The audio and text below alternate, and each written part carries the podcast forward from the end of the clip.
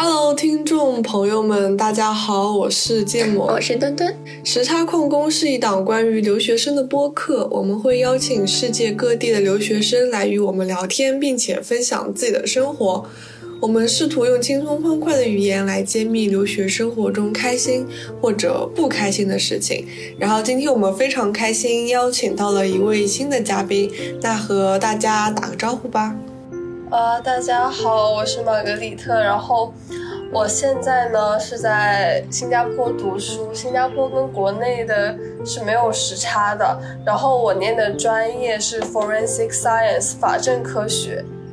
那今天非常欢迎马格丽克同学来我们就是播客来参与我们的节目。然后我们这这期节目的主题是城市怪谈。为什么一开始对这个话题特别感兴趣呢？是因为我当时也听了很多期播客，然后有听海龟汤啊，然后一些呃一些城市里面的一些。比较离奇的案子，然后包括 B 站也会刷到。那不如来做一期城市怪谈。哦，正好玛格丽特也找到我们，说可以分享很多关于新加坡、东南亚这一块地方的一些，嗯，或者真实或者不真实的一些故事。然后我们还蛮感兴趣的，所以我们今天可能会听到玛格丽特分享很多，呃，这种类型的故事。那么从第一个问题，呃，想问一问玛格丽特，就是是从哪里听到这些怪谈？然后可以跟我们分享这两三个的关于怪怪谈的故事吗？因为我念的专业很特殊嘛，是 forensic science，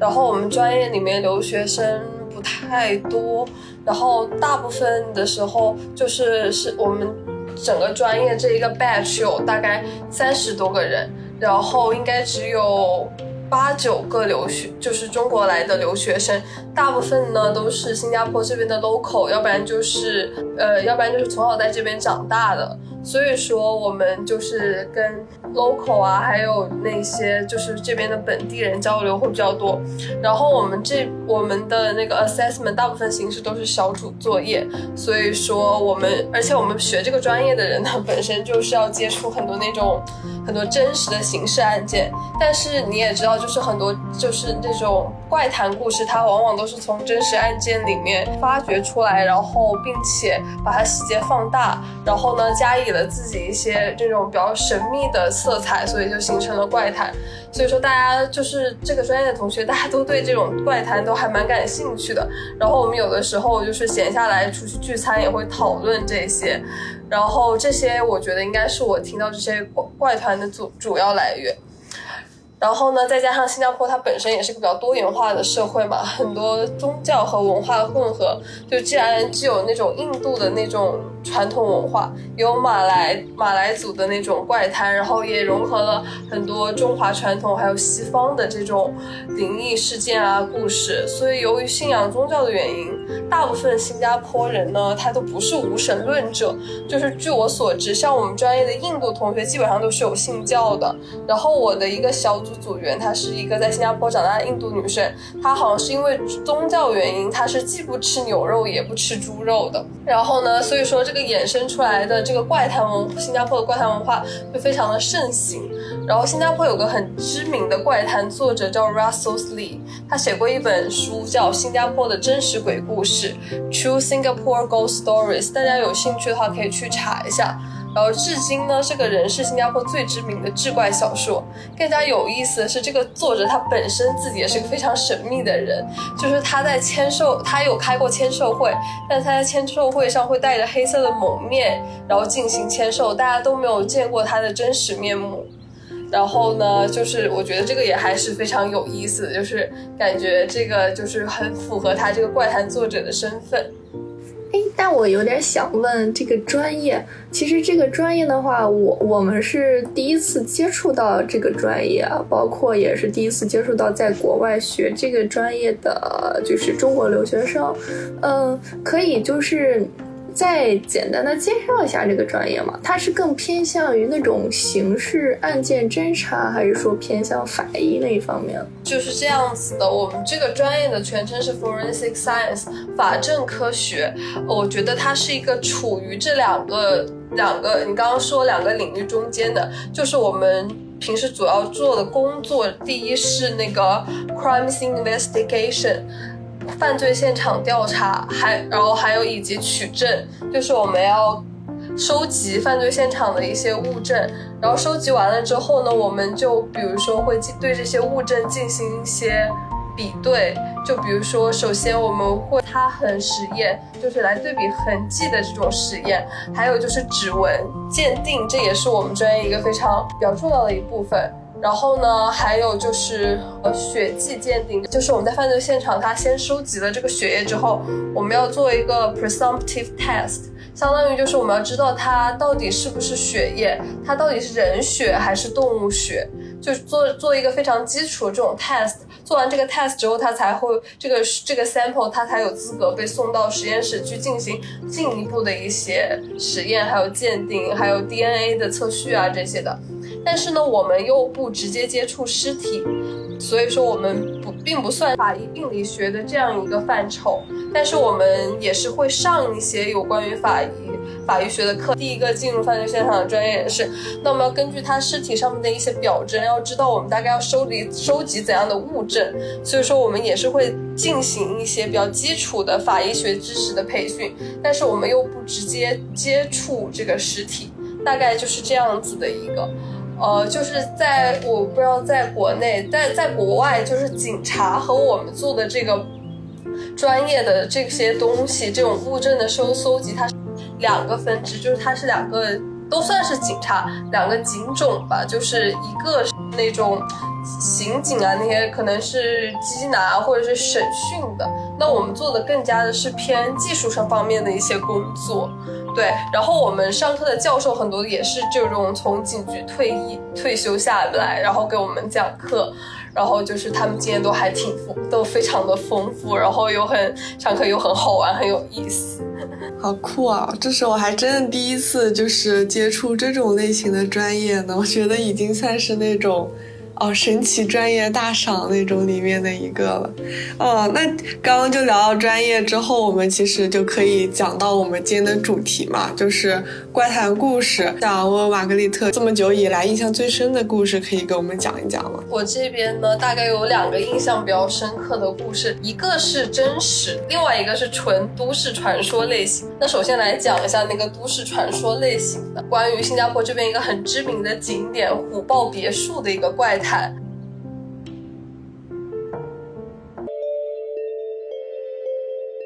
然后，因为虎豹别墅呢，相当于是一个，就是新加坡最早的一个游乐园之一。就是之前当那个新加坡还没有环球影城的时候，虎豹别墅可以说是必去的景点。然后，这个这个虎豹别墅，它是一座公园，是由新加坡一个比较。著名的商人胡文虎为弟弟胡文豹精心兴建的，大家熟知的虎标万金油就是他们家的企业，所以说这个公园它又叫万金油公园。那它是三七年建，一九三七年建成的，里面比较经典的东西就是地狱博物馆，然后里面展览了那些十殿阎罗，就是中国那个道教传传统的那些这种。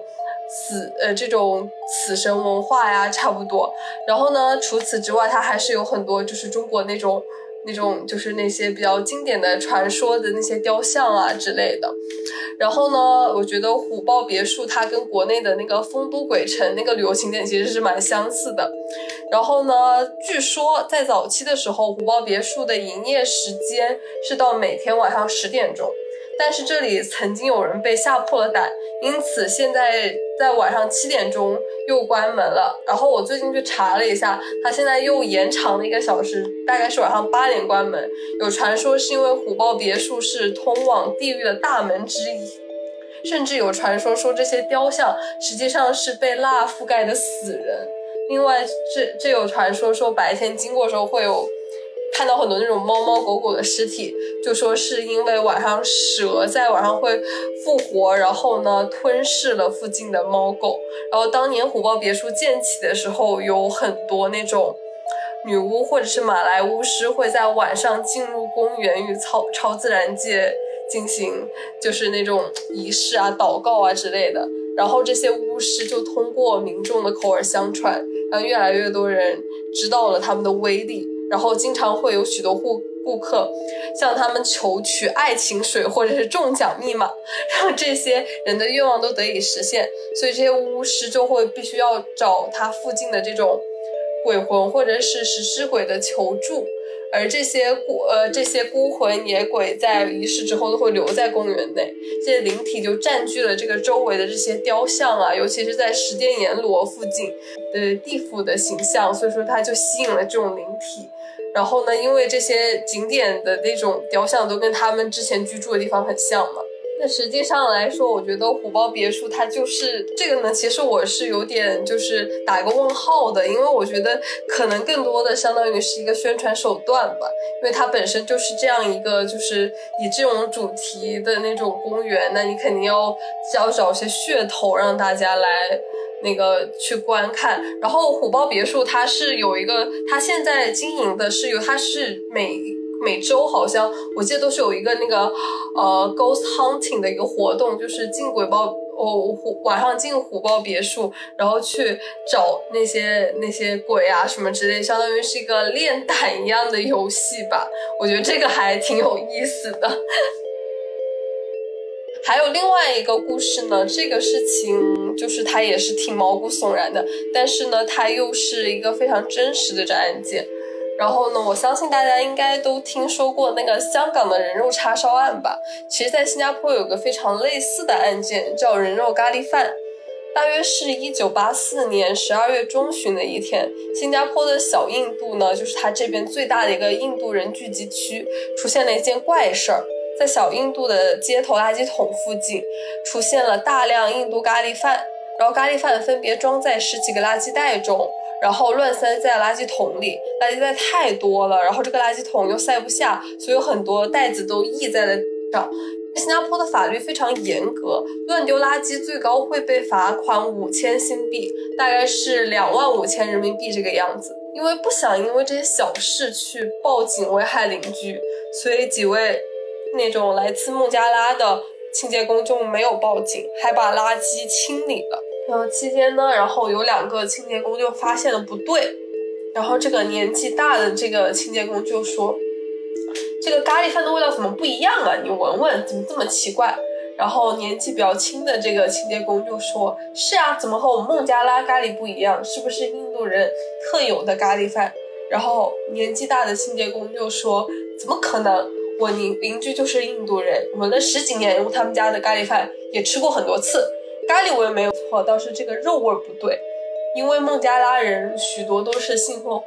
伊斯兰教的，不知道猪肉是什么味道，所以以为是猪肉，这件事情就不了了之了。直到两年过后的一九八七年，然后一个一月九号这一天，一个刑事侦查局特别案件调查的组员叫阿拉马来，从他的线人处得知，三年前就是一九八四年的时候。在乌节路一间教堂，有有位名叫甘洛木都的三十七岁印度裔男子惨遭杀害和分尸。由于这位线人跟阿拉马来合作多年，而且还提供了具体的名字，所以阿拉马来着手调查这件事情。通过调查人口失踪的档案，马来探员得知，在甘洛木都早在一九八四年十二月十八日就由其妻。子印度裔的拉美亚斯处报案，被警方列为失踪人口。他妻子说呀，她的丈夫甘洛木都之前呢是任职于新加坡公用事业局，然后并在这个地方呢担任一个看守员的工作。自从当年呃的当月十二日起呢，这位甘露木夫呢，他表示要去云顶酒店度假，然后呢，他之后就再也没有得到丈夫的任何信息了。就这个云顶酒店是什么背景呢？是马来西亚一个很知名的赌场。因为当时赌博在新加坡并不合法，所以新加坡人会跑到马来西亚去赌博消费。后面根据这个我们这个调查探员的查访，他还发现了这个失踪男子呢，他是一个嗜酒如命，而且酒品又不好的男人，而且他还经常会家暴他的妻子。然后呢，他的妻子因为不堪多次家暴，然后还带着孩子离家出走。然后又去找娘家人。失踪失踪人呢和自己妻子娘家人的关系也非常的不好。拉美呢，也就是这个失踪人的妻子，他的兄弟啊，不仅多次上门找这个失踪人理失踪者理论，而且还经常都已经演变到互殴的程度了。然后虽然呢，这个失踪人他嗜酒成性，但是据旁边的亲友说，他都没有这种赌博的习惯。那他为什么要走到这个云顶云顶酒店度假呢？这个又是非常可疑的一个地方。而且呢，这个甘这个甘洛木都呢，之前已经申请了休假，时间是从十二月二十一日起。为什么突？为什么他不等到休假的时候再去，要突然提前到十二号呢？这也非常不合逻辑。我们的失踪人十二日去了云顶酒店之后，六天后的十八日他还没有回来，所以他的工作单位新加坡公用事业局就打电话去催促他的妻子拉美，拉美表示他也不知情，所以后面便报警。报警之后，因为这个案件他并没有得到警方的重视，是因为这个甘洛木都就是我们的失踪者，他是一个三十七岁、年富力强且受过特殊武力训练的男子，他是不可能被轻易制服的。警方认为他可能就是他可能就是想出去玩，没有告诉家里人，所以说他就所以说大家就没有把这个事情当着非常重要的一个案件，而且他的社会关系也十分简单，妻子娘家人的关系不好以外。他并没有和其他人有过什么过节，而且呢，最最重要的是甘洛木都这个人，他是在马来西亚失踪的，新加坡警方也无从查起。如果要查的话，就要动用国用国际刑警，那这个又是非常一个漫长的流程。所以说呢，当地警方做了登记，告诉拉美亚斯，如果丈夫几天还不回来，就来报警，他们一定会写联络马来西亚警方一起调查。但是呢，自此之后，拉美亚斯就再也没有来过了。警方打电话都联系不上他，去他家里发现人去屋空。因为呢，新加坡这边它的人口流动性特别大，有许多那种外来劳工一去不复返的例子，所以这个警方并没有给予相当的重视。当然而，在三年后的一九八七年，我们的探员阿拉马来去事业局走访的时候，发现甘洛木都失踪之后并未回来上班。更重要的是，甘甘洛木都工作期间向事业局借了一笔不小的钱，至今没有还清。事业局曾经也找过他的妻子拉美亚斯，要求他们替丈夫还钱。由于呢，这个拉美亚斯带着他的孩子不知所踪，所以事业局也无可奈何，只好把这个钱当做一笔坏账挂起来。然后综合上面所有的信息，我们的探员拉美亚斯，也就是失踪者的妻子与他的娘家人当入命案的切口，调查出啊，拉美亚斯其中的一个兄弟曾经在一九七三年因持械抢劫被判入狱服刑一年半。另外一名兄弟又在联联邦道的巴萨，巴萨也就是我们的菜市场，然后经营羊肉摊生意，都是有过这种刀刀尖枪口铁血的这种生活，就是他们都是就是武力值都非常的高。那我们这个探员根据线人所有的密报线索，大胆推断。这个失失踪者甘洛木夫可能是遭早有夙愿的娘娘家人的谋杀，所以说这个线人说涉案人有共有三名，但是我们的马来探员认为，若是整个家族都参加了这个命案的话，那这个是。这个是这个嫌疑者的人数可能攀升。探员为了避免打草惊蛇，在他在各处暗地走访，在传讯了这个周围的证人，大概有三十多名这种周边证人之后，然后呢，最终认为呢可以掌握到了足够的证据，于是他就选择了抓捕。在三月二十四日的凌晨两点。他们历经了七个小时的抓捕，终于把八名拉美亚斯家的男女家人扣留起来，包括他本人、他的弟弟，还有三个弟媳以及他五十四岁的母亲。然后呢，但是呢，他们是一家人，而且这件事情相当于也是非常有预谋的一件事情。所以说呢，在审讯室的时候，他们一家八口呢，像是事先说好了一样，全部都表示出一问三不知的状态。但是呢，我们这个马来探员呢，他也毕竟也是专就专门受过训练的，他就用了一个我们审讯上面比较经常使用的一个叫疲劳审讯的手段，然后呢，让拉美亚斯和他的家人在长期的轰炸、这种疲劳轰炸下，终于说出了事情的真相。马来探员知道了，在疑似案发当天，也就是拉美所谓的甘洛要去云顶度假的1984年12月12日，拉美亚斯一行八人从早上上午开始就逗留在案发地乌杰路的教堂附近。其中一位证人证词啊，非常的关键。他说，他第二天一早来到这个教堂，看到了桌上有煮好的咖喱饭，他也没多想，盛了一碗就吃了几口。期间，他觉得这个饭有股怪味儿，将这个饭碗丢下就走了。然后呢，他还发现了锅里面的骨头，似乎不像羊的骨头。印度教不吃牛肉，穆斯林不吃猪肉，所以这附近这些教堂的咖喱饭都是羊肉或者鸡肉。然后这个邻居呢，感到非常毛骨悚然，立刻回家。大概两年后，邻居听朋友说，拉美亚斯的弟弟一次喝醉酒时之后，说他将畜生姐夫杀了，然后煮成了咖喱饭。邻居听到之后，立刻跑到这个厕所剧烈呕吐。但是由于大家都是从印度过来讨生活的，为了不要让这个整个社区变得不团结，然后而且大家也不熟悉当地的法律，也就没有报警。而且就是我之前学医的同学，就是他大四也不大五的时候，他要学习解剖这门课，然后他说他那一个月就是闻不得肉味儿，就是闻不得猪肉，就是任何肉的味道，然后就是闻到就会吐，然后一个月之后就 OK 了。而且我昨天有跟别人聊天的时候，他说就是他说前一阵子是一个差不多半年前吧。拼多多有一家店，他们专门卖女童肉，就是那种小小女生的肉嘛？女童肉。对，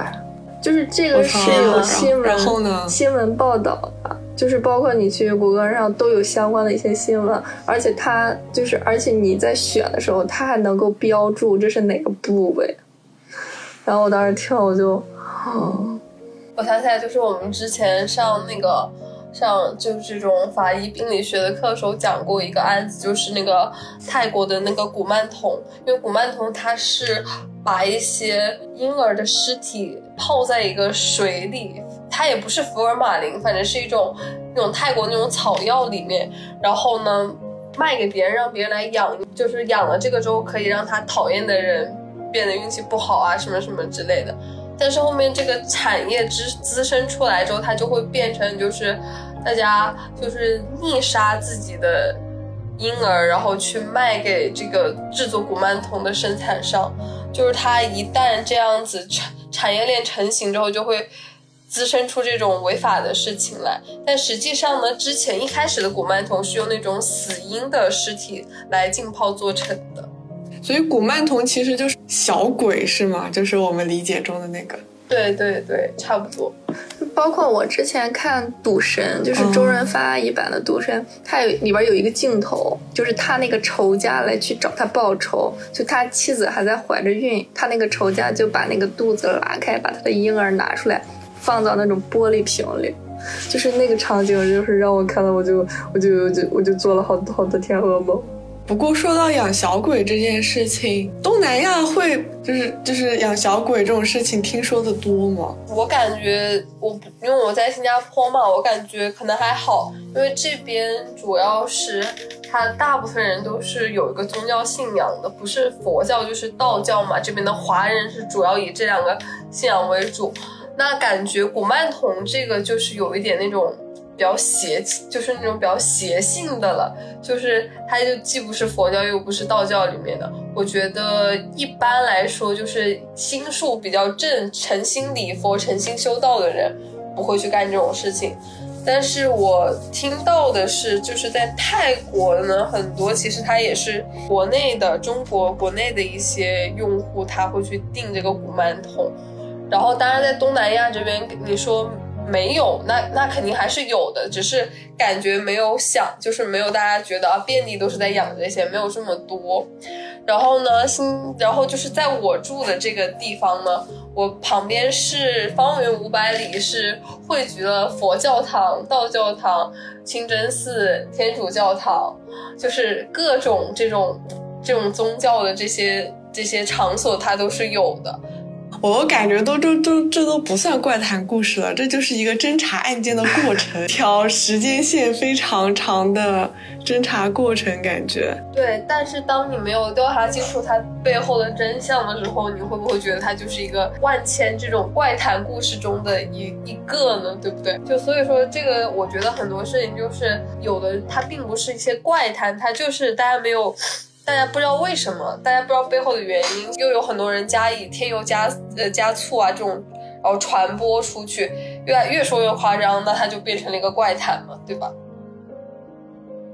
如果说正经怪谈的话，我感觉还有一个就是我觉得也挺印象深刻的吧，但也不是就也不很也不是很长，就是新加坡新加坡大家知道的是全民兵役制嘛，就是新加坡这边是成年男性。呃，无论你是新加坡公民也好，还是永永久居民也好，都要去参加兵役的。那新加坡有一个，这边有个离岛叫德光岛，德光岛就是这些新兵训练的地方。然后就是有这种怪谈，就是说在德光岛上经常会听到那种年轻男孩子的哭声啊，那些这这种就是，然后还有听到他们的脚步声啊。一些这样就是在一个空空旷的那种那种楼里面，晚上没有人了，会经常会听到这些声音。你说这个，让我想到了之前去年圣诞的时候，然后爱丁堡这边有一个活动叫做 Ghost Bus，就是大晚上可能晚上七八点的时候，然后会组织很多人，然后上那 Ghost Bus，然后在整个爱丁堡的城市绕一圈，然后一边绕的时候，他就会。一边有工作人员，就是穿好那种呃制服或者那种活动服，就是打扮的很像一个鬼巴士的那种服务员吧，就是很有氛围。然后他就会在车上给你讲一些爱丁堡的鬼故事吧，但那些鬼故事。其实并没有很吓到我，一个一方面的原因呢，确实是我英语不太好，就是那可能可能里面的鬼故事我只能听懂个百分之七八十吧，然后完全没有完全 get 到它，然后还有一部分呢，就是那些鬼故事就是。给我看来，总感觉有点像小孩子的那种感觉。然后当时我们 Ghost Bus 还有一个活动，就是会下车让我们去参观那个墓地，因为欧洲这边他们的墓地，啊，玛格丽特之前也在读英本嘛，肯定也知道的，就是他们的墓地不会选在那种特别偏僻的地方，就是那种。城市中心啊，就是那种地方也会有墓地，然后当时还带我们去，就是啊那边底下会看那个墓地，然后跟我们讲，就是不要回头啊，就是如果回头，然后如果有人给拍拍你的肩的话，也不要回头之类的。然后像爱丁堡，它真实存在的就是地牢，就是呃爱丁堡城堡底下是有地牢的，然后也是可以去参观的。然后那个地牢就是会有工作人员带你一间。一间一间看过去，然后这个地牢是真实存在的，就是在以前十七、十八世纪，反正那个时候，类似于还有断头台，然后还有那种比较折磨人的那种酷刑的时候，那种地方一直没敢去，然后就只是听说的，因为大晚上那边去，然后我朋友胆子也挺小的，然后我每次说要不要去感受一下、去看一看的时候，他就说啊，算了算了算了，就不要去。我好像去过哎。因为英国它很多景点、很多庄园，它其实古时候都是什么监狱或者地牢什么之类的。我好像有去过一个地方，然后就去参观各种监狱啊，看一下他们古时候关押犯人那个什么东西。我感觉英国这种什么还蛮多的。对，之前伦敦塔桥它不也是那个地牢吗？伦敦，而且伦敦塔桥我记得旁边就是真的好像是有个有个城堡，那个是那个也不叫城堡吧，专门有个地方也是来关押犯人。我我说个稍浅浅问个题外话，像玛格丽特就是现在就是研究生，研究生是这个专业，那你本科跟你研究生是有关系吗？还是完全是跨专业？后来研究生选了这个专业的？本科是学化学的，所以说就是你说没有关系，它还是有点关系的，对吧？就是那种很，其实我们现在学这些 forensic science 也是需要。要运运用到大量的那种生化生物化学手段嘛，对吧？然后你说，如果它，但但是它关系呢也没有那么深，就是 overlap 那么重的领域，然后呢，因为我觉得 forensic science 它相当于它是不只包含了化学，它还有很多物理、生物、医学方面的信息。就说物理的话，我举个例子，就比如说我们之前是会做那种 bloodstream pattern 呃 analyzed，就是我们来分分析血液。就是喷射形状来找到它的那个它喷射点，然后它的高度以及角度是怎么样的，这个就跟物理是比较有关的嘛。就是一个那个它根据它的血液的长和宽的比例，然后来算计算出角度，然后来找出，然后找找到那个血液迸发的那个高度和点嘛。它就是非常 forensic science，就是一个它运用了非常多的学科，就是一切你只要在法庭上会用到那些物证。你要怎么去处理这些物证，然后用什么样的手段去来处理这些物证，这些全都是我们这个 forensic science 要学的东西。嗯，哎，包括我之前看了一部美剧叫那个《犯罪现场调查》，我可能可能觉得你目前这个专业和我看的那个美剧里边，它是就是就是互有互通的地方。对对对，然后我们当时第一节课的时候，我记得我们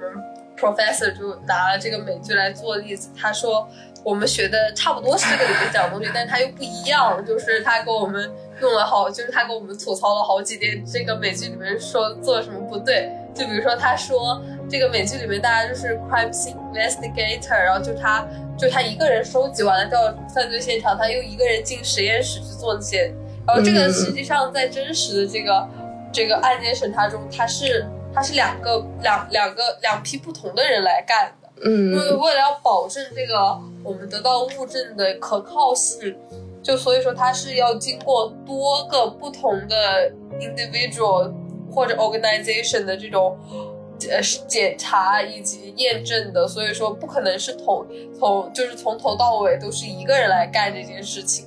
他那个那个完全就是剧化了，因为一个案件他不可能就那只有那一个 team 在忙，他肯定是涉及到很多人很多组。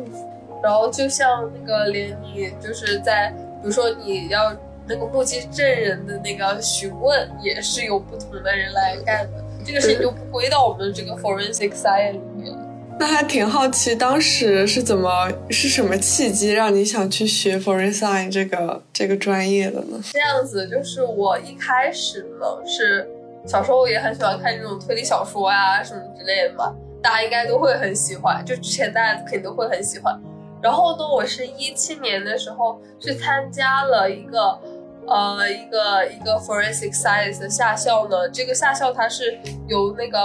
呃，纽黑文大学李昌钰博士的那个团队去运营的。然后李昌钰博士大家也知道是一个非常知名的美国的一个 forensic scientist。然后当时呢，我们在那个 summer camp 里面呢也学到了很多，就是。就比如说很基础的一些一些法医呃这个法证科学的一些手段，然后呢我们也有模拟犯罪现场，然后也有模拟法庭，然后然后也有一些 presentation 啊 report 之类的，当时就会就当时就非常喜欢。然后我现在的 professor 呢，他正好是李昌钰呃李昌钰博士的学生，所以说。所以说就也是非常有缘吧，然后他还会经常，他还会经常跟我们讲他之前在李博士那念书的经历，然后他会经常发一些 link 给我们，就是参加李博士的一些线上会议。他说在 COVID 之前呢，他每年都会请李博士来新加坡一趟，就是给大家讲这些知识啊之类的。好有意思哦！那我们来绕回来，就是当时听了这么多故事之后，有什么感受吗？或者说是案件吧，有什么感受吗？就是唯一的感受就是，我觉得，因为我们就是我不是一个无神论者，但是因为就是考虑到科学的这个严谨呢，这个整个教育体系里面，大部分还是以唯物主义为主嘛，就是不相信鬼神的存在。但是我说实话，我对这个事情是持保留态度的，就是我觉得它是一个非常未知的领域。就像我们现在生活的这个宇宙，它是就是我们现在能接触到的只有三维，但是你说高维宇宙就不存在吗？我觉得不是的。现在很多科学家都在努力的寻找这个高维宇宙。那我觉得可能它这种就是这种怪力乱神的这些东西，它可能就生活在更高维的宇宙，就是我们没有办法直接看到它，然后它们有很，但是它们又能产生很多现象，然后让我们去。就是迷惑或者是害怕，为什么会是这样子？所以说我们才会把这些变成怪胎，觉得啊有鬼啊什么之类的。我觉得它是一个没有你没有办法证实它存在，证证明它的存在，但是你又没有办法证明它不存在的领域。然后呢，就援引我之前就是听过一个李昌钰博士一个访谈节目，就他说过他之前生前是一个前身是一个僧人的故事。他这个他是僧人的这个故事是他母亲告诉他的，他是江苏人嘛，他很多年之后在美国功功成名就，然后又回到江苏的时候，他问他的亲戚，然后他亲戚也是这么跟他说，然后还把他是之前是在哪个庙啊，哪个就是哪个是他睡过的床啊，就是他前世睡过的床啊，这些都指出来。然后呢，就就有人问他，就问他是不是相信因果和鬼神。他说呢，他是因为他是做科学的，他没有办法一定告诉大家自己前世是一个僧人，但他相信呢是一定是有因果报应和缘分的。他举了个例子，就比如说他和当时那个访谈者是，就他去过很多次访谈者所在的国家，然后后面他因为 COVID 他们俩呃因为 COVID 他没有办法和访谈者线下进行这个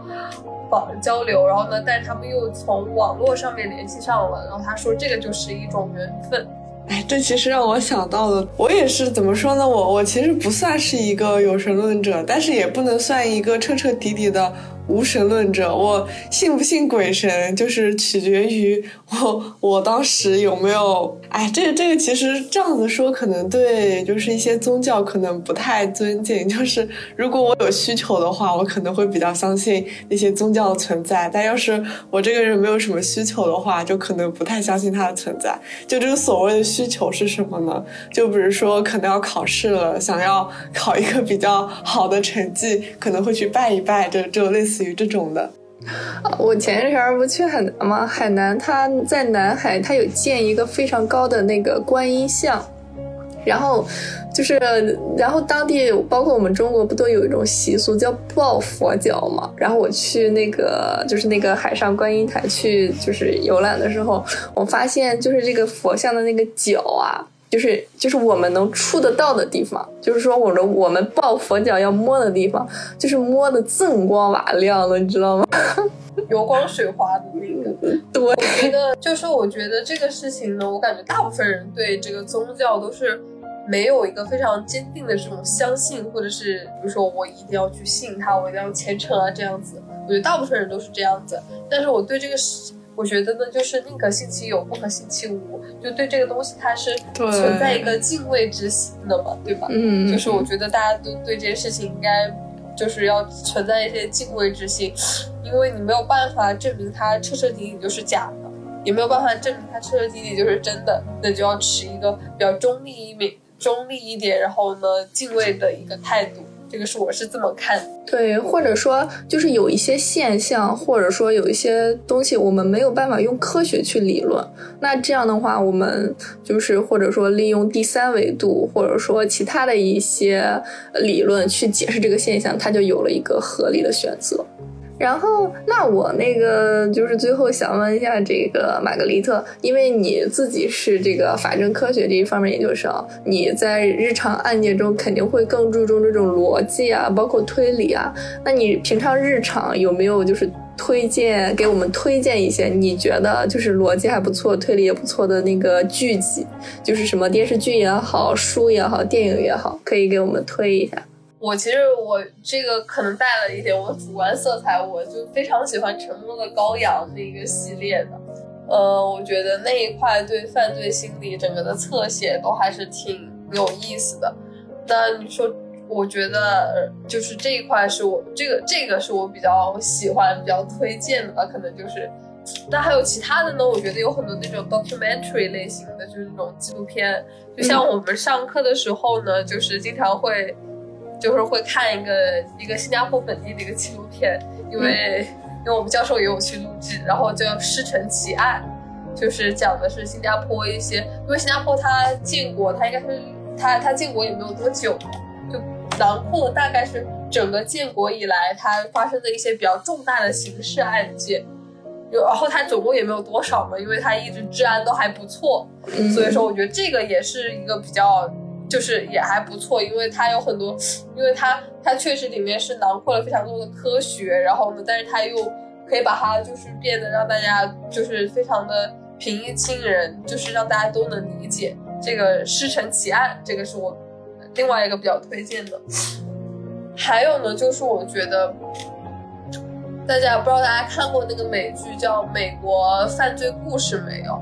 然后那个呢，我觉得也还是不错的，因为我之前一开始我是一七年看过他的第一个第一个系列第一个 season，就是那个叫辛普森的那个案件的，我觉得他是这个是真的是做到非常还原的，因为因为就是呃因为就是它里面包括连一些很小的细节你都看出来它确实是用心的，就像它的选角整个都做都都很像，然后呢，他对整个案件呢，他也是持了一个。不评价的中立的态度，这个我觉得非常重要，就是因为，因为这个是这个案件，它就是幸福的这个案件，就是如果你要戴有色眼镜看的话，就是它是可以变得非常复杂，非常复杂。但是这个剧集，我觉得它是尽可能做到了一个比较持一个中立的态度，然后呢去做的。然后还有一个就是一个印度的那个叫《德里罪案》的一个。这个一个一个剧集，我觉得也还是不错的，因为当时我们做一个 case study，就是讲那个印度德里黑公交轮奸案，因为它这个，因为印度它并没有，它就并不像美国一样，它会公开那些照片啊，还有很多细节的，所以说我们很多其实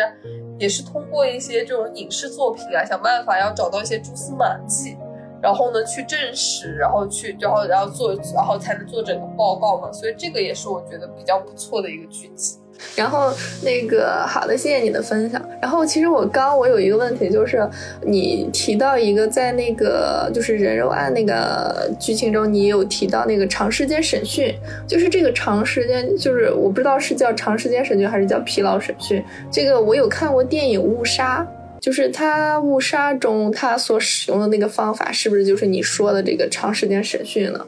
电影我好像没有看过，就是这个误杀我好像没有看过。但是长时间审讯就是一个很长时间，然后进行一个高度紧张的状态，然后呢一直在问你是不是为什么，然后而且还他还经常会包括一些那种威逼利诱啊，或者是胁迫呀什么之类的。呃，不正义的这种手段是经常是在这个长时间审讯里面发生的。然后呢，就是为了现在为了让这个长时间审讯规范呢，法律条款是只给出了就是不能超过十二个小时。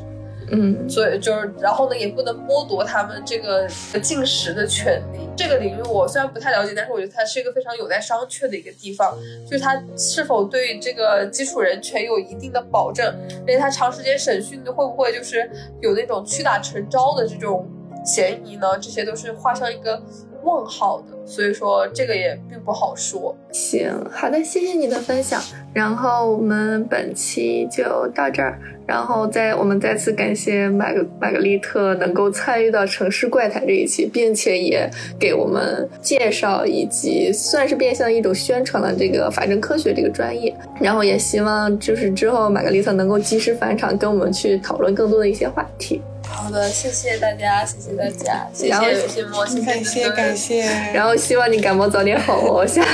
下次希望能见 能见到你真实的面容和真实的声音。行，那我是墩墩，我是静，我们本期就到这儿，拜拜拜拜。